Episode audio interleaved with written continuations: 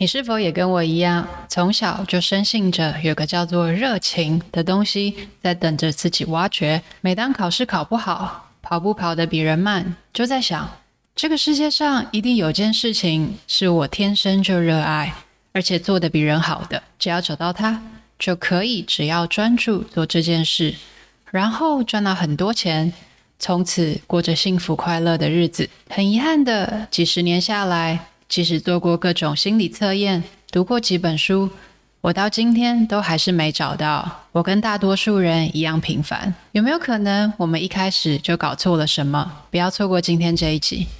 欢迎来到中途笔记，这是一个关于阅读笔记还有语言障碍的 podcast。我是中中，每个礼拜三你会听到一本新的书，带给你一些点子和灵感。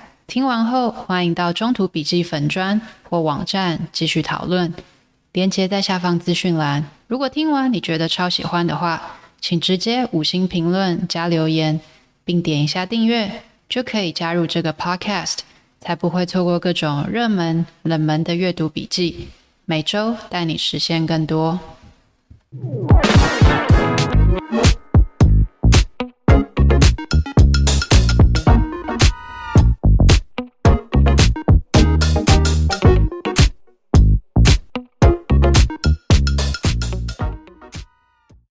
这本《深度职场力》是教授 Carl Newport 的书。他对于推翻热情假设这个立场，其实不是第一位提出的。在之前分享过的艺人公司中，Paul Jarvis 也有谈到自身经验。但身为教授的 Carl Newport 善用做学问的长才，严谨地将这个立场发展出一套论述。深度职场力分为四个部分，分别是。不要追随热情，技能的重要，自主性的重要与使命的重要。换个角度来看，就是先提出不要追随热情的论点，接着提出解决方案，譬如培养超强技能、取得工作自主性、找到使命，并解释为什么这些解决方案很重要，以及如何实作。我们先来看看广为流传的热情假设吧。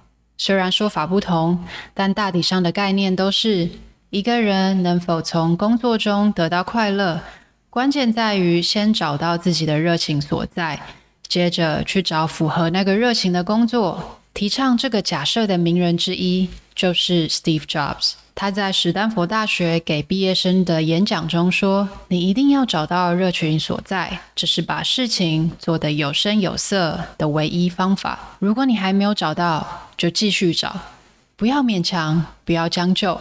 但如果去研究 Jobs 的故事，会发现其实他真正热情的东西是禅修，只是后来误打误撞创办苹果，成为传奇。我们当然相信。”后来的 Jobs 的确对工作产生热情，但关键的问题是，究竟该怎么找到热爱的工作呢？作者 Carl Newport 将美好工作拆解成以下三个特质，分别是创意、影响力，还有自主性。而为了得到美好工作，我们必须用职涯资本来换取，其实就是竞争力。以 Jobs 为例，以珍贵稀有的 Apple 电路板。换取可以由自己决定的职业发展，也为世界创造了影响力。当然，即使已经认同了这个想法，要变得强到没人忽视，也不这么容易。所以书中提到了刻意练习的概念，帮助读者们前进。作者访谈了几位拥有职业资本的人是如何安排自己的时间，我认为也很值得参考。数十年的研究显示，自主性是一个人追求快乐、成功、有意义的生活时最重要的特质之一。此外，也能为企业带来成长性和生产力。现在已经开始有公司采取一种全新的理念来营运，叫做“只看成果的工作环境 ”（ROWE）。Result only work environment，意思是公司只看你的成果，至于何时上班、下班、休假、查看电子邮件的频率都没有人在乎。成果显示，参与员工的幸福感和绩效都提升了。值得注意的是，自主性要在准备充足的质押资本后才能实现，否则可能带来风险，譬如贸然决定要辞职、环游世界、成为部落客，希望能够用流量带来收入，却因为没有准备充足而陷入捉襟见肘的窘境。另一方面，传统雇主可能会希望将人才留在传统的职涯路径上，借此让人才继续帮他工作，但这样一来就失去自主性了。为了解决这个难题，Newport 建议以财务可行性法则作为依据，判断你该不该去追寻诱人的目标，以争取更多自主性时，你应该要先证明有人愿意为那件事买单。找得到证据就继续追求，找不到证据就别再多想了。拥有质押资本、自主性之后，我们就可以快乐的工作了吗？如果范畴只局限于工作，也许是的。但当谈到职涯的时候，牵涉的范围就更广了。举例来说，我们的人生应该怎么度过？是否有一个目标，是即使换过多个工作后都持续追求的呢？换句话说，该如何把职涯变得精彩，或者有主题性？这就是使命。如同热情不会忽然从天上掉下来，使命也是经过多方尝试后寻找而来的。以书中人物莎拉为例。起初，他并不知道自己应该从事理论研究或者往应用发展，总觉得自己的兴趣太广泛了，甚至觉得其他人都是天才，不知道自己的立足点在哪里。在探索过程中，莎拉累积了职涯资本，到达顶尖，并且拥有足够的耐心，才找到自己的使命，那就是用基因演算来消灭古老疾病。总结来说，莎拉之所以能够找到使命，绝对不是一开始就确定的，而是依赖许多试探性的行动。为了提高实现使命的几率，需要运用具体的小实验。以便获得具体的意见回馈，这些小赌注让你能够试探性的探索整个使命周边的具体选择，寻找出有可能促成出色结果的选项。这就好像现在大学里有很多不分系，并不强迫学生在大一的年纪就立定志向，知道以后要什么，以什么为生，而是透过广泛的修课和探索。接着到二年级才确定方向，这样一来，即使修到一门不喜欢的课，代价也不过是时间或者重修所花的精力，比起花费四年研读一门不喜欢的知识，或者花大把的时间转系，这个赌注实在划算。当然，使命也不能只有自己玩得很开心，即使在借由不同的小赌注确认正确的发展路径后。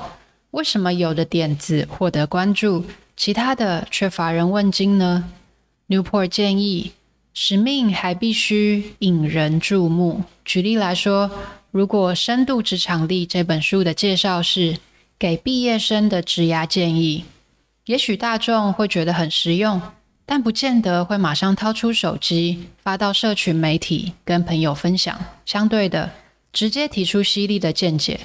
追求热情是糟糕的建议，反而会让人想要推荐给身边的人。不止如此，我们还必须把这个使命在适合的场合宣传，积极地传播自己的作品。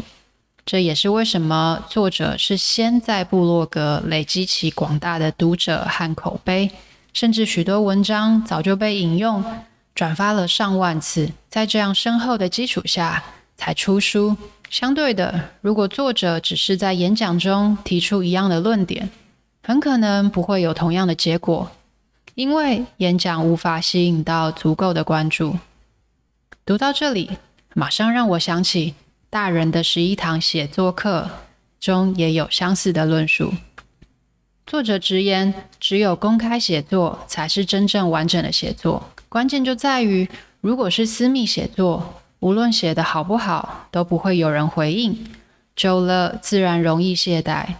而经由公开写作的众人留言，久而久之就容易养成习惯，不停地写，在过程中取得回馈，打磨技巧，接着强到让人无法忽视，同时也累积了足够的声量。回头看来，我并不会认为以往所做的适性测验、心理测验都该被推翻。相反的，是这些测验让我们明白自己在拥有哪些特色的工作场域比较容易发挥。举例而言，一个拥有目标导向特质的人就很适合被放在一个提供绩效奖金的位置上，像是业务。又或者分析能力强的人，可以选择顾问业或者资料科学领域。